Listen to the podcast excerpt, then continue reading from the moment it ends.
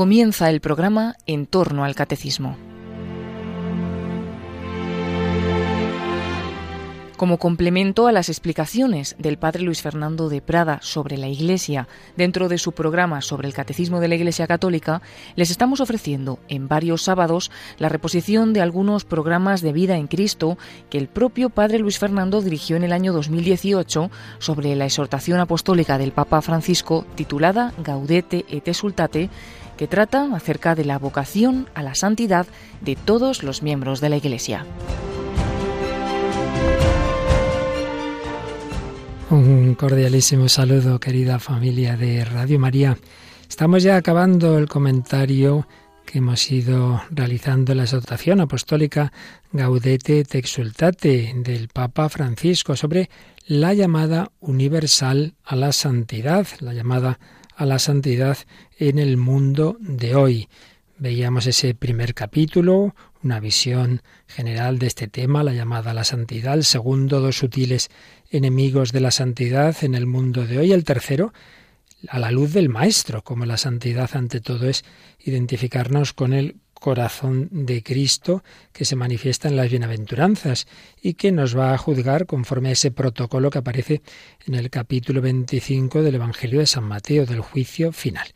Dedicábamos algunas reflexiones al capítulo cuarto, algunos signos o aspectos de la santidad o expresiones de esa santidad especialmente importante según el Papa en el mundo de hoy, la perseverancia, paciencia y mansedumbre, la alegría y el sentido del humor, la audacia y el fervor apostólicos, la dimensión comunitaria o fraterna y, lo último que veíamos, la oración constante. Pues bien, llegamos ya al capítulo quinto y último de esta exhortación, combate, vigilancia y discernimiento combate y vigilancia, porque todo esto es algo que tenemos que vivir en lucha, porque esto no es algo así que, bueno, uno se pone a hacerlo y ya está, todo el mundo te va a ayudar. Pues no, no. Sabemos desde pequeños, al menos algunos, aprendíamos que hay tres enemigos del alma, nuestra propia fragilidad, la carne, que decimos es en el sentido, no de lo corporal,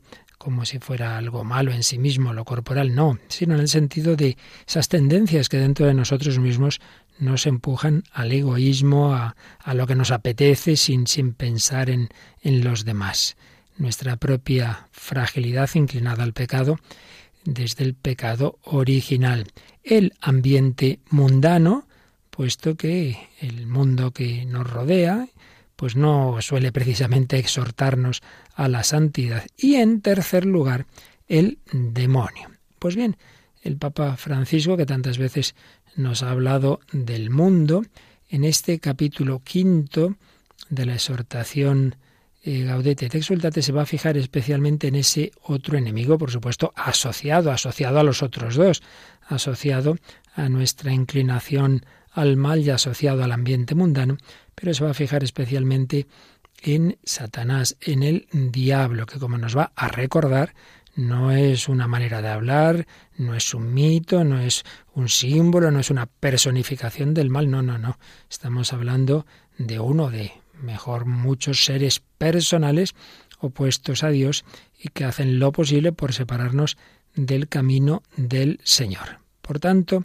el camino, la llamada a la santidad, la tenemos que desarrollar con la conciencia de que estamos en guerra, esto es así, desde el principio de la historia hasta el final, desde la primera página de la Biblia, el Génesis, hasta la última del Apocalipsis, aparece esa lucha, combate. Por tanto, con vigilancia hay que estar atentos. Si estamos tranquilamente en nuestra casa y no nos hemos enterado de que ha empezado una guerra y vemos unos aviones ahí por el cielo y qué bonito, debe haber un desfile, empiezan a caer, ¿qué será eso? ¿Serán cohetes? No, no son bombas. Claro, no nos hemos enterado que ha empezado la guerra, estamos aquí tan tranquilos. No, no. En, en una actitud de vigilancia, de atención, realmente estamos en guerra. Y en tercer lugar, con discernimiento, porque se nos pueden ocurrir muchas cosas, nos pueden venir diversas ideas a la mente y hay que discernir si esto viene del Señor, si esto viene de mí mismo o si esto es una ocurrencia a la que me quiere llevar Satanás y me quiere engañar. Por tanto, hay que discernir. Otro concepto en el que insiste mucho el Papa Francisco. Pues vamos con este capítulo quinto, combate, vigilancia y discernimiento.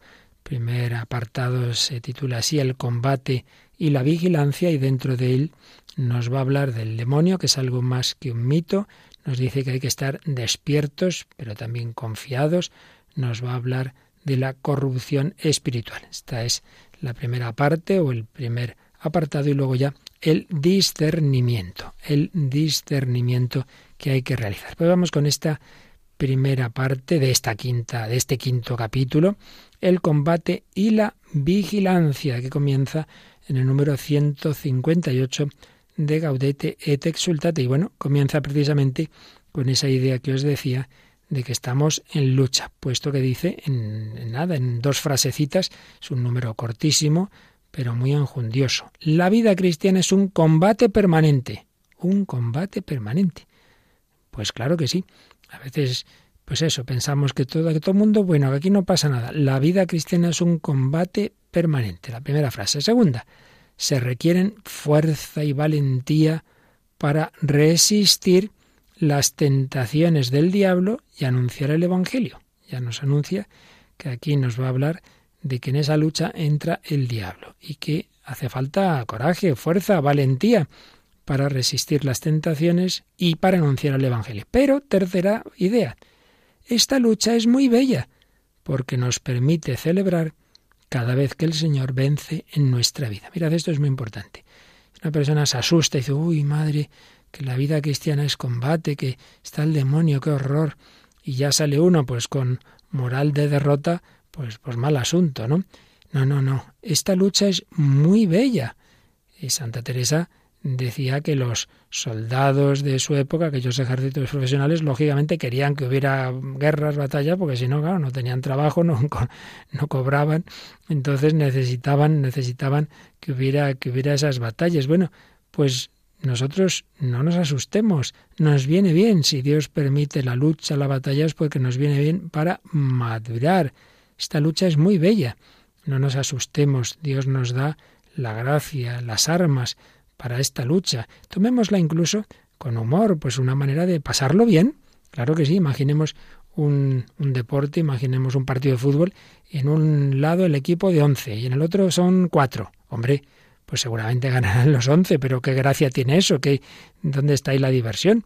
Lo bonito es que, que haya, pues eso, que esforzarse, que luchar. Bueno, pues tomémoslo así. La lucha cristiana es muy bella. ¿Por qué? Porque el Señor nos va a dar la gracia para vencer y por eso nos permite celebrar cada vez que el Señor vence en nuestra vida. Bueno, pues después de esta introducción, vamos al número 159, el combate y la vigilancia. No se trata solo de un combate contra el mundo y la mentalidad mundana, que nos engaña, nos atonta, y nos vuelve mediocres sin compromiso y sin gozo. En esta primera frase, Papa recuerda ese enemigo del alma que es esa mentalidad mundana que se nos va colando por las costumbres, las modas, los medios de comunicación, un combate contra esa mentalidad mundana que nos engaña, nos atonta, nos atonta, no digamos, pues cuando una persona, tantas veces los jóvenes van a ambientes oscuras, con una música estridente, empiezan a beber y se acaban haciendo cosas que uno no haría en otras situaciones. Son ambientes que nos atontan, una mentalidad que nos engaña, nos atonta y nos vuelve mediocres, sin compromiso y sin gozo. Primer enemigo, la mentalidad mundana. Pero tampoco, tampoco se reduce eh, ni a esa lucha contra la mentalidad mundana, ni tampoco a una lucha contra la propia fragilidad y las propias inclinaciones, lo que decíamos al principio que llamábamos la carne, el mundo, demonio y carne, la carne es decir, la propia fragilidad y las propias inclinaciones. Y dice el Papa, cada uno tiene la suya, esa inclinación y esa debilidad o fragilidad. Puede ser la pereza, la lujuria, la envidia, los celos. Pero además de que hay combate contra el ambiente mundano y contra la propia fragilidad y las inclinaciones que tenemos al mal es también una lucha constante contra el diablo, que es el príncipe del mal, tercer enemigo. Junto al mundo en ese sentido negativo. La palabra mundo en la Biblia tiene dos sentidos. Uno positivo, tanto amó Dios al mundo, el, Padre ha enviado a su Hijo al mundo, pero luego está ese sentido negativo de los ambientes que eh, se oponen a la mentalidad evangélica, lucha contra el mundo, lucha contra nuestra propia fragilidad y lucha constante contra el diablo, que es el príncipe del mal. Dice también, Jesús mismo festeja nuestras victorias. Se alegraba cuando sus discípulos lograban avanzar en el anuncio del Evangelio, superando la oposición del maligno y celebraba, estaba viendo a Satanás caer del cielo como un rayo. Sí, si cogéis el Evangelio en Lucas 10, 18, eh, los discípulos del Señor, Jesús los ha enviado a hacer, diríamos, una misión popular y vuelven muy contentos. Señor, hasta los demonios se nos someten en tu nombre, están encantados. entonces Jesús dice esta frase, estaba viendo a Satanás caer del cielo como un rayo. Jesús ya ve cómo el reino del príncipe de este mundo va cayendo porque Él es más fuerte, porque Él es el Hijo de Dios y sus enviados van en su nombre. Satanás tiene sus días contados, estaba viendo a Satanás caer del cielo como un rayo. Jesús se alegra cuando ve que sus discípulos apoyados en su gracia, pues vencen, o mejor dicho, es Dios mismo quien vence a través de ellos. Por tanto, tenemos esta introducción, hay lucha, la vida cristiana, el ser santos, se desarrolla en un combate.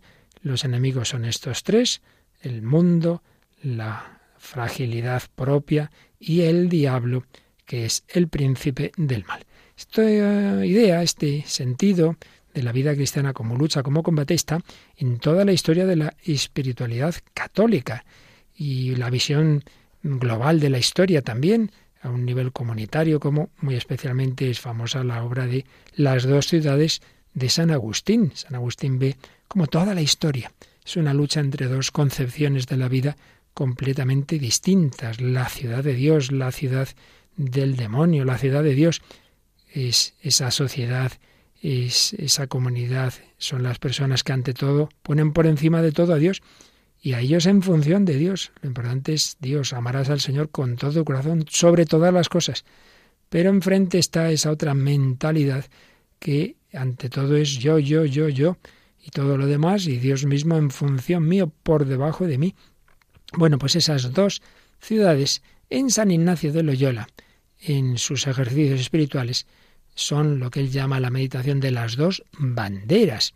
Papa Francisco es jesuita y conoce perfectamente, ha dado muchas veces los ejercicios y conoce muy bien lo que dice esta meditación, que además los que conocen bien a San Ignacio saben que fue realmente una inspiración del Señor, pues en general todos los ejercicios, pero esta meditación de una manera muy particular fue algo que le vino muy muy de lo alto, una luz del Señor pues viendo cómo estamos en esta situación en el mundo y cómo le llamaba él y a sus compañeros, que luego, pues años después, vería que estaban llamados a fundar una nueva orden, la Compañía de Jesús, le llamaban a entrar en esa lucha.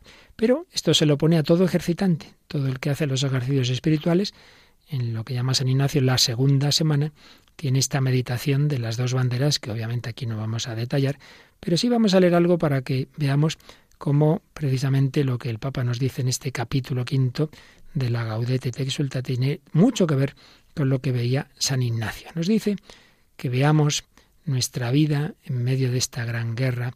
Entonces, la manera de decirlo San Ignacio es imaginativa, lo que ahora vamos a decir, pero, pero una imaginación y unas imágenes para hablar de una realidad.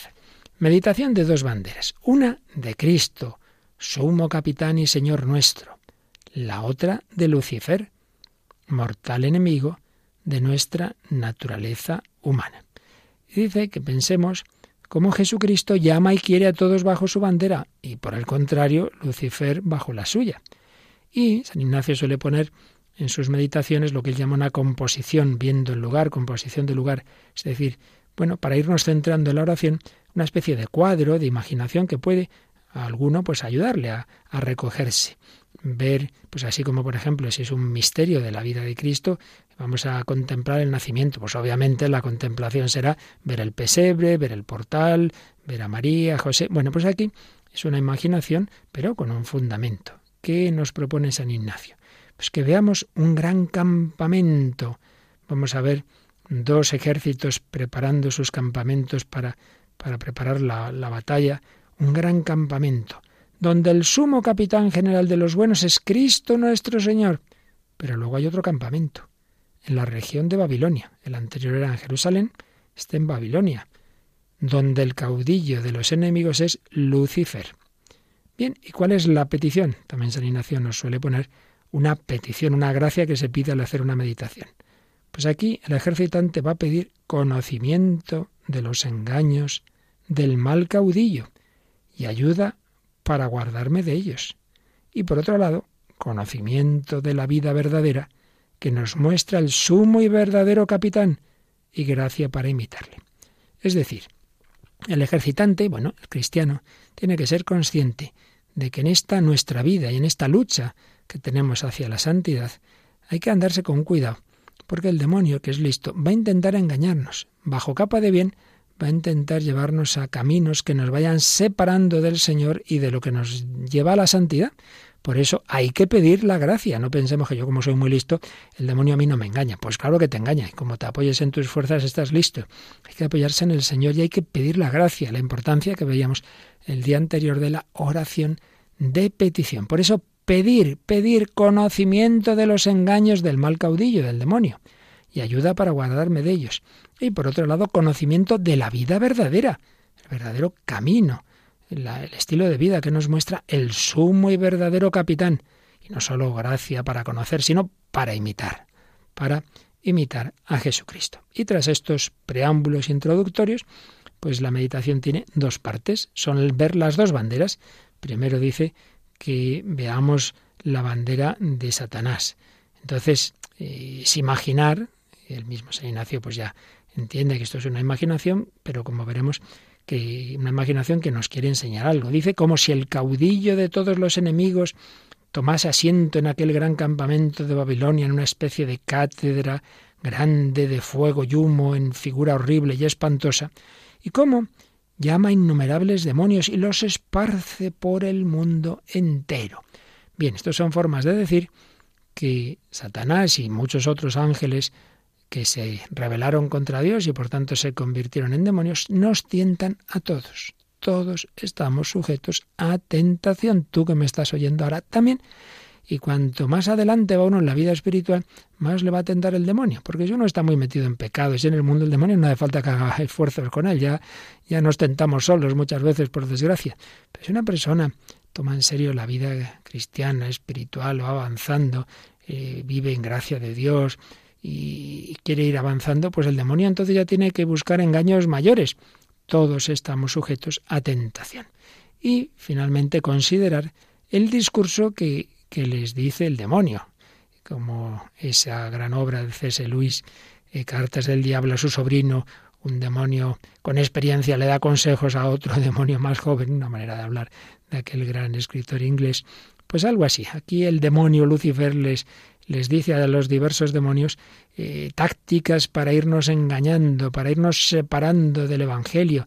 Dice, pues suele ser bueno tentar eh, a codicia de riquezas, no solo riquezas de dinero, sino todas las cualidades humanas, todo lo apreciado en este mundo. De esas riquezas, de esa codicia, es fácil caer en vanidad, uno se cree ahí cualquier cosa, y de la vanidad llegar a la soberbia, que uno es ya autosuficiente, se pone incluso por encima de Dios y de la soberbia a todos los demás vicios. Entonces, demonio, cada, uno lo hará de una forma, pero son pasos bastante habituales para ver cómo se va separando a una persona del Evangelio. Y tras eh, mostrarnos esta bandera de Satanás, por la segunda parte de la meditación nos habla de Jesucristo, claro, la bandera de Cristo, ver a Jesucristo en aquella región de Jerusalén, ver a ese Jesús hermoso, afable, y considerar que si el demonio, si Lucifer eh, llama a innumerables demonios, Jesús llama a sus discípulos, tantas personas, apóstoles, discípulos, y también los envía por todo el mundo a esparcir su sagrada doctrina. ¿Y cuál es eh, la doctrina? ¿Cuál es el camino para ayudar a ir por esa senda de la santidad? Si el demonio eh, tienta a la codicia, a la vanidad y a la soberbia, Jesús a través de sus discípulos nos invita a la pobreza. Todos pobreza espiritual, es decir, no aferrarnos a nada, no poner nuestro corazón en nada de este mundo, y luego pobreza material según la vocación de cada uno. Segundo lugar, frente a la vanidad, pues que deseemos las humillaciones, oprobios y menosprecios. Mira, que se metan conmigo, no, no aferrarme a mi, a mi fama, a mi imagen, al qué dirán. Y de la pobreza y la humillación a la humildad, y ya de la humildad a todas las demás virtudes. Finalmente, Obviamente aquí estamos exponiendo esto de una manera muy rápida, simplemente poco para que veamos lo que tiene que ver con este capítulo quinto de Gaudete y Sultate. No, no profundizamos en ello, lo hemos hecho en, en, los ejercicios espirituales en otras ocasiones. Pues finalmente en esta meditación, San Ignacio pone un coloquio, un coloquio, un triple coloquio a la Virgen, a Jesucristo y al Padre. Y a los tres que se les va a pedir, bueno, pues gracia, gracia, para que cada uno de nosotros que hace esta meditación sea recibido bajo la bandera de Cristo. En suma pobreza espiritual, si Dios así lo quisiera también, en pobreza concreta, en pobreza material, en pobreza actual. Segundo, en pasar oprobios e injurias, pues por imitar a Cristo que fue insultado, bueno, pues que se metan conmigo. Uno pues lo pide, le pide esa gracia al Señor. Y, y así pues ir, ir por ese camino de la humillación y la pobreza, llegar a la humildad y de la humildad a todas las virtudes, en definitiva, a la santidad. Meditación de las dos banderas. Queremos seguir a Jesucristo, queremos ir por su camino, con su estilo de vida. No, no, yo quiero servir al Señor, pero yo a mí siempre con cosas, con riquezas, siempre que hablen bien de mí, eh, cuidando mi honor, pues hombre, querer seguir a Cristo pobre, humillado, crucificado y yo eh, le sigo, eh, le sigo, pero rico, muy elogiado por todo el mundo, todo el mundo me aplaude, hombre, pues no pega mucho, ¿eh? Si quieres seguir a Cristo hay que intentarse parecer a Él, ¿no? Pues ahí está, estamos entre dos grandes estilos de vida, dos grandes banderas, dos ciudades, estamos en lucha, el demonio quiere llevarnos por su estilo, ese estilo de riquezas, ese estilo de soberbia y Jesús en cambio nos invita, nunca nos obliga, nos invita a ir tras sus huellas, la pobreza, la humildad, aceptar la humillación y todo ello naturalmente movido por el amor. Bueno, pues vamos a pedirle al Señor, seguirle a Él, Señor, eterno Rey, Rey eterno y Señor universal, yo quiero ir contigo, yo quiero seguir tu bandera, eterno Señor, ayúdame a seguir tus huellas, dame la gracia para superar las tentaciones del enemigo. Yo quiero ser siervo fiel y discípulo tuyo.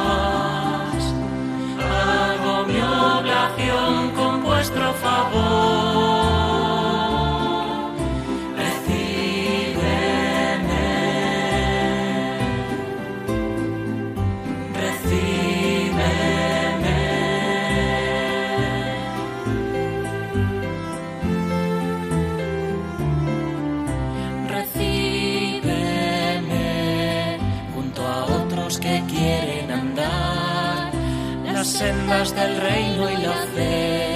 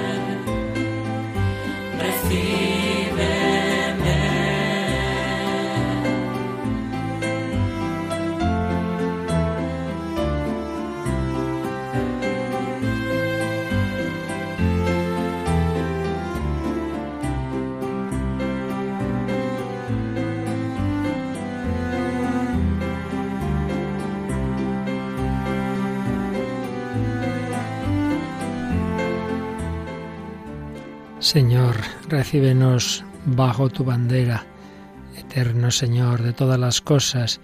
Yo quiero seguirte a ti, no a Satanás. Pues estamos aquí en Radio María comentando este capítulo quinto de la exhortación Gaudete te exultate del Papa Francisco sobre esa llamada a la santidad, una santidad que hay que buscar en lucha, en combate. En ese capítulo quinto se nos habla de que la vida cristiana es un combate permanente con esos tres enemigos, el mundo, nuestra propia fragilidad y el diablo. Hemos visto cómo San Ignacio de Loyola lo presentaba en su meditación de las dos banderas. Pero mucha gente hoy día lo habréis oído y dice, hombre, es que eso del diablo son formas de hablar, eso se creía en otros tiempos, pero hoy día pues sabemos que son símbolos, que son mitificaciones, sí, sí, que les Pregunten a los exorcistas si son símbolos y mitificaciones, se lo pregunten.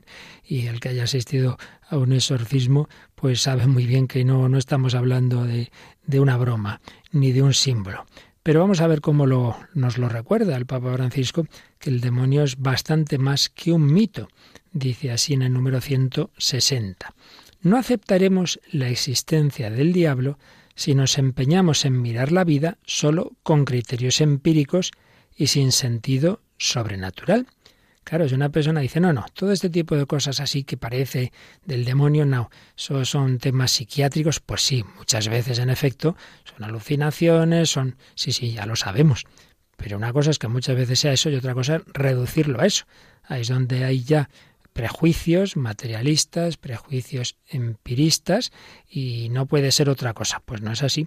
Por eso dice el Papa que si nos empeñamos en mirar la vida sin sentido sobrenatural, claro, negaremos de entrada la existencia del diablo y todo lo que nos dice el Evangelio y la vida de los santos, pues diremos, bueno, bueno, bueno, son maneras de hablar. Pues no es así. Precisamente, sigue diciendo Francisco, la convicción de que este poder maligno está entre nosotros es lo que nos permite entender por qué a veces el mal tiene tanta fuerza destructiva. Pues es verdad. ¿No lo habéis pensado a veces? Cuando uno ve cosas realmente horribles, crímenes espantosos, genocidios, cuando uno ve un desbordamiento de mal, el odio, personas que, que, que parece eso, que es que, no es decir, oye, has tenido un mal momento, todos lo tenemos, una fragilidad, te has enfadado, no, no, no, no, no. Algo permanente, algo profundo. Uno dice, pero, pero, pero, ¿y esto? ¿Por, ¿Por, qué hay tanta maldad en el mundo? Aquí hay, aquí hay algo encerrado. Aquí hay alguien detrás. ¿Por qué a veces el mal tiene tanta fuerza destructiva? Porque está detrás el maligno. Sí, es verdad, sigue diciendo Papa Francisco que los autores bíblicos tenían un bagaje conceptual limitado para expresar algunas realidades y que en tiempos de Jesús se podía confundir, por ejemplo, una epilepsia con la posesión del demonio. Entonces, a lo mejor dice, hombre, es que en ese caso, en tal tal cosa que cuenta el Evangelio, pues hambre podría ser una epilepsia, bueno, podría ser una epilepsia y una posesión del demonio, ¿no? Pero bueno, podrían confundirlos, bueno, bueno, dice el Papa, eso no debe llevarnos a simplificar tanto la realidad, diciendo que todos los casos narrados en los Evangelios eran enfermedades psíquicas y que en definitiva el demonio no existe o no actúa. Pues no es así, nos dice el Papa. Su presencia está en la primera página de las Escrituras que acaban con la victoria de Dios sobre el demonio. Pues sí, la primera página, pues ahí aparece la primera tentación y el primer pecado, el pecado original, pero aparece también como el Señor promete que la mujer pisará, la descendencia de la mujer pisará la serpiente. Se anuncia ya la victoria, la victoria del Mesías y de su madre sobre Satanás. Sí, sí, pero ya está ahí el demonio, ya ha hecho esa tentación.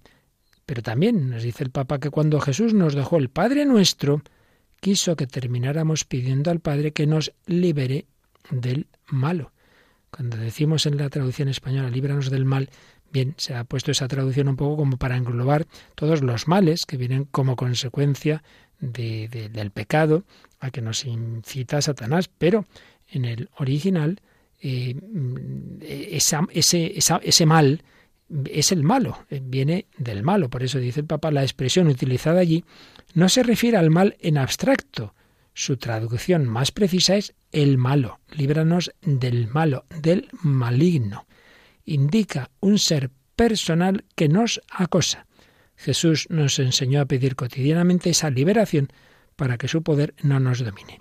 Líbranos del maligno y líbranos de todo mal que viene del maligno. Sería, digamos, la, la traducción del sentido global de esa petición, pero no nos olvidemos de eso, del malo, del maligno. En latín así es, líbranos a malo. 161. Entonces, no pensemos que es un mito, una representación, un símbolo, una figura o una idea. Estas son ideas, ya digo, pues muy, muy extendidas y no se extraña pues que a veces se oyen en homilías, hay teólogos, personas que, que dicen estas cosas, bueno, pues por decir, aquí cada uno puede decir lo que quiera, pero nosotros lo que nos importa es lo que enseña la Iglesia, lo que ha enseñado en toda su doctrina, en toda su tradición y su magisterio, y que aquí lo recuerda el Papa Francisco y cita una catequesis que ahora vamos a, a leer casi entera del Papa Pablo VI, que insistió también en aquella época que ya se negaba, por tanto, la existencia del demonio, pues habló de esa acción de Satanás. Así que no caigamos en ese engaño, que es el primer engaño del demonio, hacernos creer que no existe, así andamos tan, tan descuidados. Por eso dice también, el número 161, que ese engaño nos lleva a bajar los brazos, a descuidarnos y a quedar más expuestos, claro. Si pensamos que no hay enemigos, andamos tan tranquilos por la calle. Oye, que, que aquí hay mucha gente que te puede atacar, que el demonio existe. Él, el demonio, no necesita poseernos. Esas son situaciones muy especiales que se dan pero bueno, son lo excepcional, no nos agobiemos pensando en lo excepcional, no, no. Lo que sí que estamos todos sujetos, y eso sí que es ordinario, es la tentación. Él no necesita poseernos, pero en cambio, ¿qué puede hacer? Más habitualmente, nos envenena con el odio, con la tristeza, con la envidia, con los vicios. Y así, mientras nosotros bajamos la guardia, él aprovecha para destruir nuestra vida, nuestras familias, nuestras comunidades, porque, cita a San Pedro, el primer papa, la primera carta de Pedro 5.8, decía que como león rugiente, el demonio ronda buscando a quien devorar. Tampoco está mal lo que decía San Pedro, como león rugiente, el demonio está por ahí rondando, a ver, a ver, a quién pilla, a quién puede devorar. Así pues, Papa Francisco nos recuerda que no estamos hablando de una idea, de un mito, de un símbolo, lo diga quien lo diga. Y como os mencionaba, cita una catequesis que tuvo Pablo VI el 15 de noviembre de 1972. Enseguida la vamos a resumir, pero antes vamos a ver lo que mm, nos dice el catecismo. Bueno, todo no, pero lo principal que nos dice el catecismo sobre este punto, sobre esa realidad del demonio. Podemos encontrarlo en varios lugares del catecismo. Por ejemplo, cuando se nos está hablando de la vida pública de Jesús y de los signos que él hacía, los signos del reino de Dios, el número 550 dice, la venida del reino de Dios es la derrota del reino de Satanás. Y cita una palabra de Jesús, si por el Espíritu de Dios expulso yo de los demonios, es que ha llegado a vosotros el reino de Dios. Los exorcismos de Jesús liberan a los hombres del dominio de los demonios. Anticipan la gran victoria de Jesús sobre el príncipe de este mundo. Por la cruz de Cristo será definitivamente establecido el reino de Dios. Dios reinó desde el madero de la cruz, dice un himno litúrgico, número 550. Si nos vamos de esa primera parte del catecismo, la del credo, a la segunda, la de los sacramentos, pues podemos leer, por ejemplo, sobre el bautismo número 1237, que dice, puesto que el bautismo significa la liberación del pecado y de su instigador, el diablo, liberación del pecado y de su instigador, el diablo. Se pronuncian uno o varios exorcismos sobre el candidato. No sé si somos conscientes de que el primer exorcismo, el que todos recibimos siempre, es en el bautismo. Hay una unción con el óleo de los catecúmenos o si ya la persona a la que se bautiza es mayor, se le impone la mano y el candidato renuncia explícitamente a Satanás. Si no lo hacen sus padres o padrinos en su nombre, renuncias a Satanás, a sus obras, a sus acciones. Sí, renuncio. Así preparado, ese catecúmeno puede confesar la fe de la Iglesia. Y en esa misma parte, número que que os he mencionado del bautismo es el 1237, pero también en esa parte de la liturgia después de los sacramentos se habla de los sacramentales, que son esos signos ya no establecidos directamente por Cristo, sino por la Iglesia, pero con la gracia de Cristo, por supuesto. Pues bien, en el 1673 se nos habla de ese sacramental que es precisamente el exorcismo. Dice así, cuando la Iglesia pide públicamente y con autoridad en nombre de Jesucristo, que una persona o un objeto sea protegido contra las asechanzas del maligno y sustraída a su demonio, se habla de exorcismo. Jesús lo practicó. De él tiene la Iglesia el poder y el oficio de exorcizar. En forma simple, el exorcismo tiene lugar en la celebración del bautismo, como acabamos de recordar. Pero luego está el exorcismo solemne llamado el gran exorcismo. Ese solo puede ser practicado por un sacerdote con el permiso del obispo. Y en esos casos hay que proceder con prudencia, hay que observar las reglas establecidas por la Iglesia, porque os decía antes que hay que discernir. Si algo que puede parecer una posesión a lo mejor es un problema médico, psiquiátrico, hay que, hay que ser muy prudentes, pero si se ve que es algo más, entonces hay que hacer el exorcismo. La persona que para ello está designada por el obispo. Sigue diciendo el 1673, el exorcismo intenta expulsar a los demonios o liberar del dominio demoníaco gracias a la autoridad espiritual que Jesús ha confiado a su Iglesia. Muy distinto es el caso de las enfermedades, sobre todo psíquicas, cuyo cuidado pertenece a la ciencia médica, ya lo decíamos. Por eso es importante asegurarse, antes de celebrar el exorcismo, de que se trata de una presencia del maligno y no de una enfermedad. Por tanto, no nos chupamos el dedo. Ya sabemos que muchas veces lo que puede parecer una cosa del demonio puede ser una enfermedad psíquica, ya lo sabemos. La Iglesia es muy prudente, hemos avanzado todos mucho en el terreno psiquiátrico y por eso es muy conveniente que el psiquiatra dé su opinión, pero muchas veces tiene que decir, mire, esto mm, yo no, aquí yo no puedo hacer más, esto ya no es algo de psiquiatría y entonces es el momento de actuar la Iglesia y de usar este sacramental que se llama exorcismo. Por tanto, otro número del catecismo que nos habla del demonio. Luego de la segunda parte del catecismo nos vamos a la cuarta, la de la oración. Hemos visto o recordado, como el Papa nos dice, que la última petición del Padre Nuestro se dirige al demonio, pues también lo dice el Catecismo, número 2851. Cuando pedimos ese líbranos del mal, dice el Catecismo, en esta petición el mal no es una abstracción, sino que designa una persona, Satanás, el maligno, el ángel que se opone a Dios. El diablo, una de las palabras que usamos para hablar de este ser del griego diabolos, significa aquel que se atraviesa, el que se atraviesa en el designio de Dios y su obra de salvación cumplida en Cristo. Número 2851, pero mm, sigue el 2852 hablándonos del demonio. Y fijaos con frases de la Santa Biblia. Homicida desde el principio, mentiroso y padre de la mentira. Si lo llama Jesús en Juan 8:44. Satanás, el seductor del mundo entero, en el Apocalipsis 12:9 es aquel por medio del cual el pecado y la muerte entraron en el mundo, y por cuya definitiva derrota toda la creación entera será liberada del pecado y de la muerte. Sabemos, dice San Juan en su primera carta, que todo el que ha nacido de Dios no peca, sino que el engendrado de Dios le guarda y el maligno no llega a tocarle. Sabemos que somos de Dios y que el mundo entero yace en poder del maligno.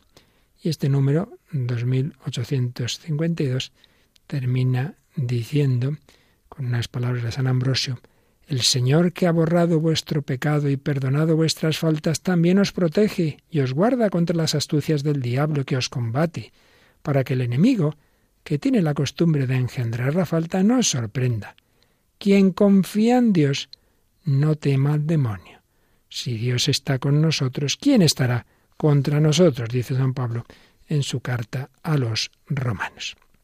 Por tanto, no nos asustemos, no nos asustemos, no andemos con miedo. El que está con Dios, el que vive en su gracia, pues no tiene que tener miedo. El Señor es mucho más fuerte que el diablo, no faltaría más, pero no hay que andar pensando como que, que no hay lucha, que nadie nos va a atentar. No, no, no, eso no es verdad.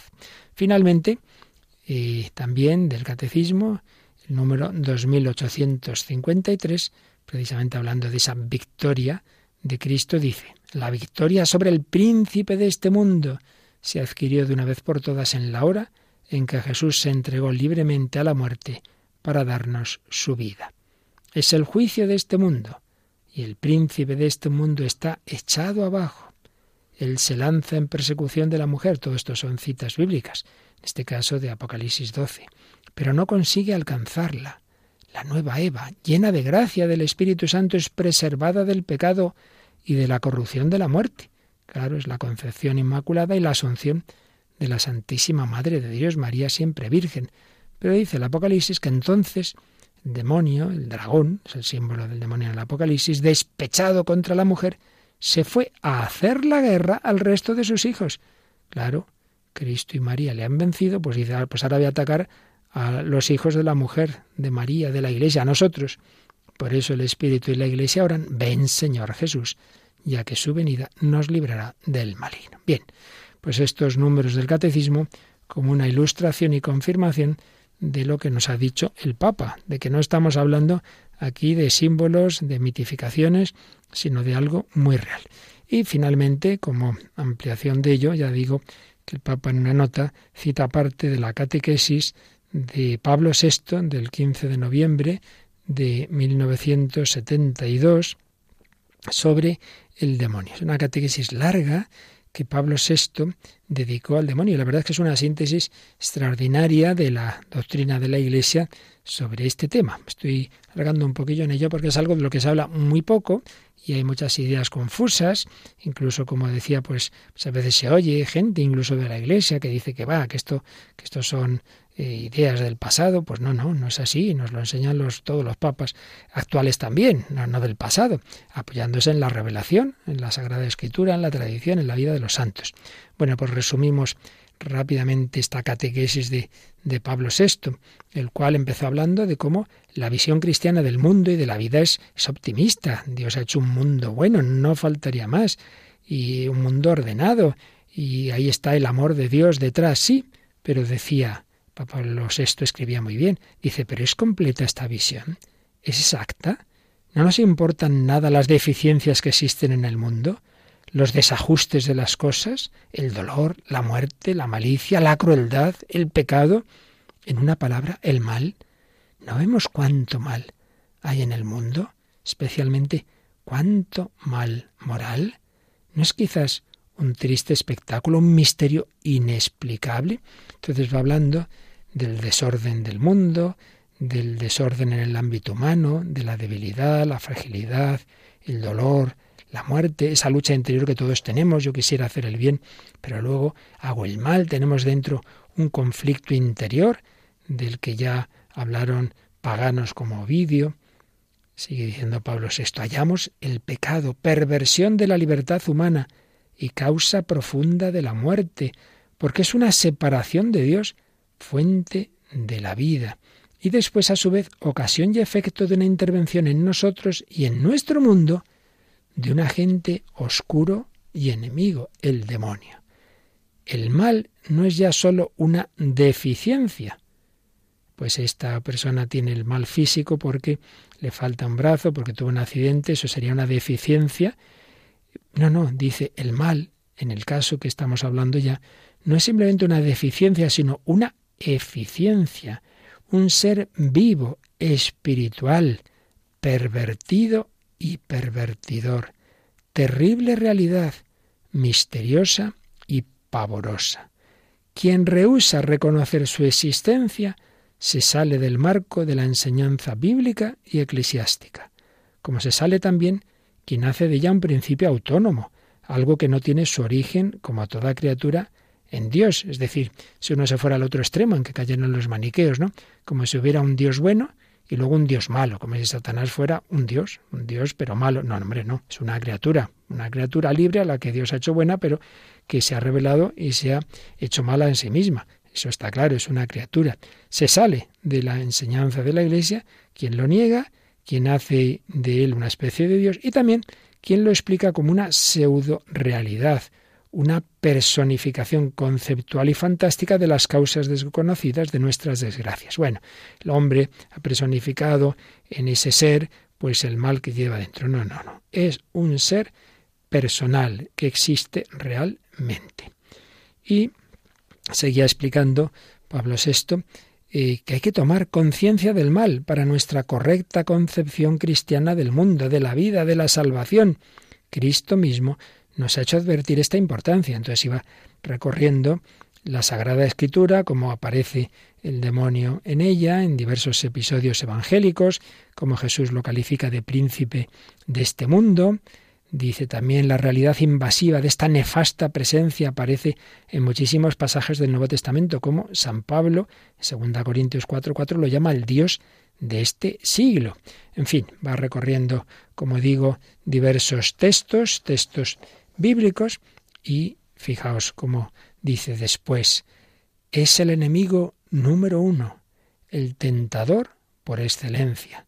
Sabemos así que este ser oscuro y turbador existe realmente y que actúa todavía con traicionera astucia.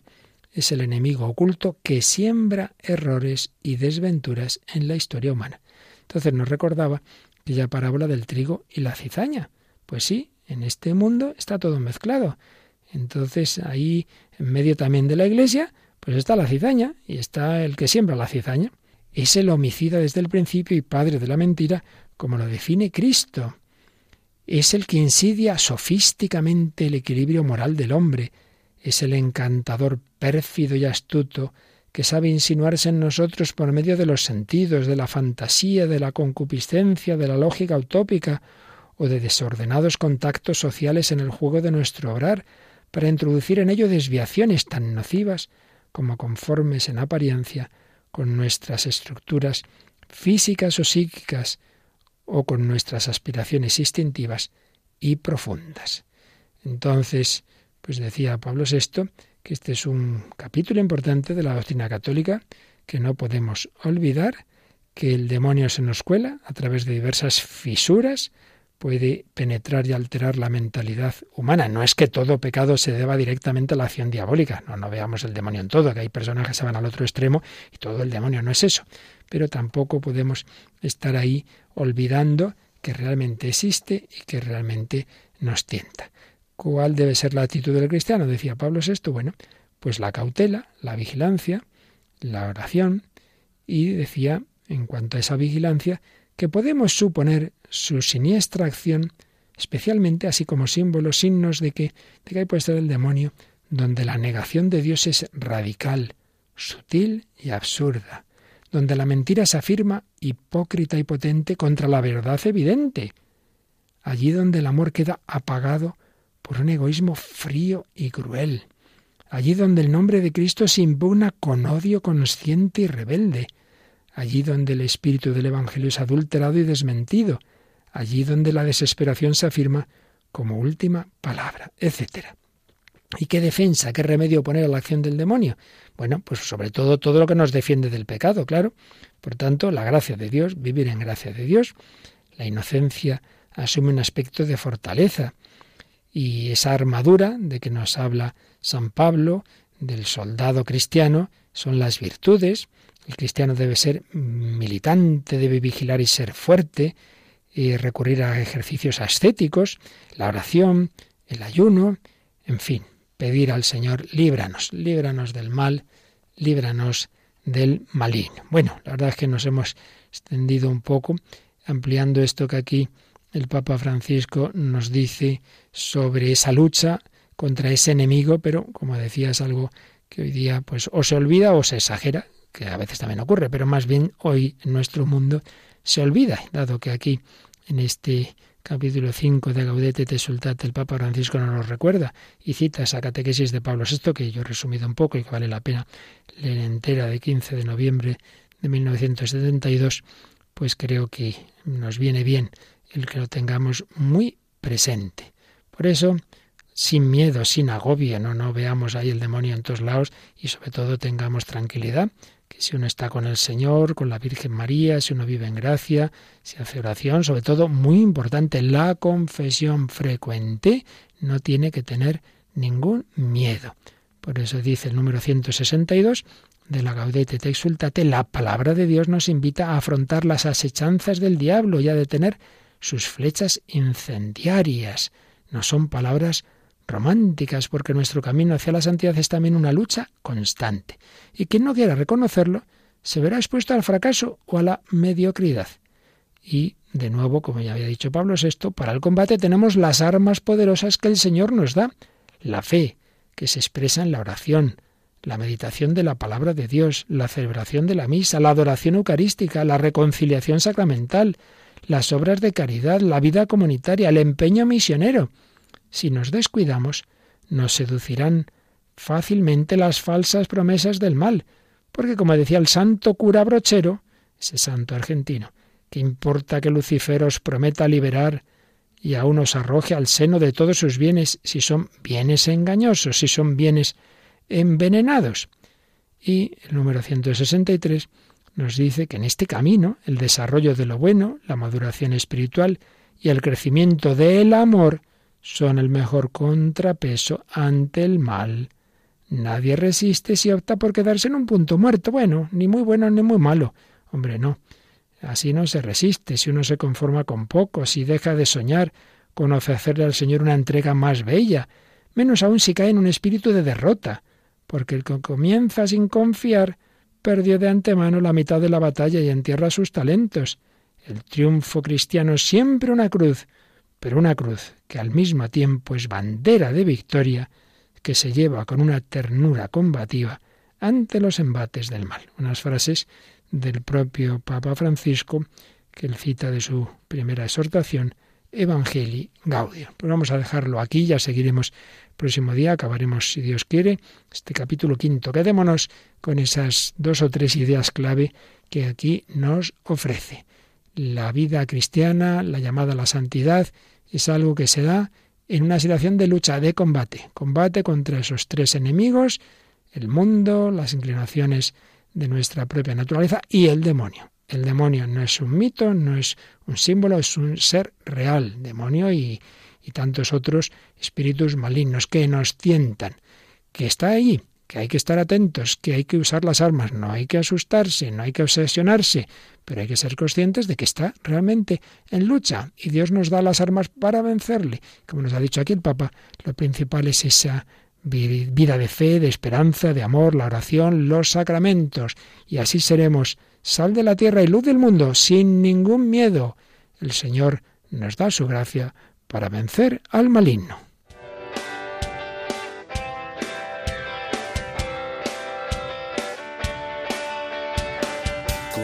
Sal que se pierde en el mar y que su vida en las olas viene y va, pequeña, humilde, no se hace notar.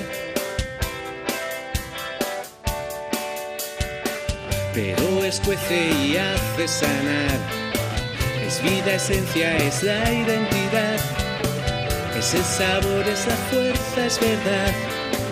Así vosotros en la ciudad si la sal se vuelve sosa, si la luz se apaga sin más, vosotros sois la sal de la tierra, vosotros sois la luz del mundo, no descanséis, saltad las fronteras, llevad amor, llevad amor, vosotros sois sal de la tierra, vosotros sois la luz del mundo, alzad la voz, cruzad la tierra, llevad a Dios, llevad a Dios.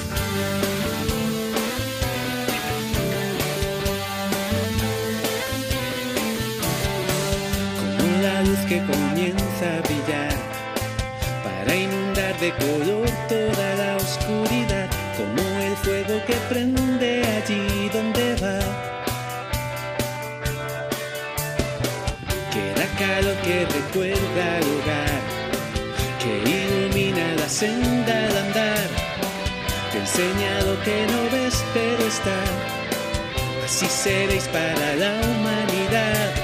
Si la sal se vuelve sosa, si la luz se apaga sin más.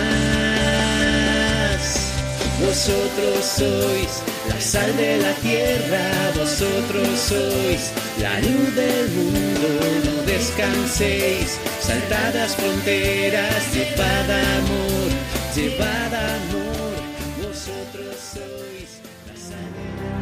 Finaliza en Radio María en torno al catecismo y en los últimos sábados, como complemento a la explicación del padre Luis Fernando de Prada sobre la Iglesia dentro de su programa del Catecismo de la Iglesia Católica, les estamos ofreciendo la reposición de algunos programas de vida en Cristo que el propio padre Luis Fernando dirigió en el año 2018 sobre la exhortación apostólica del Papa Francisco titulada Gaudete et Exultate, que trata sobre la vocación a la santidad de todos los miembros de la Iglesia.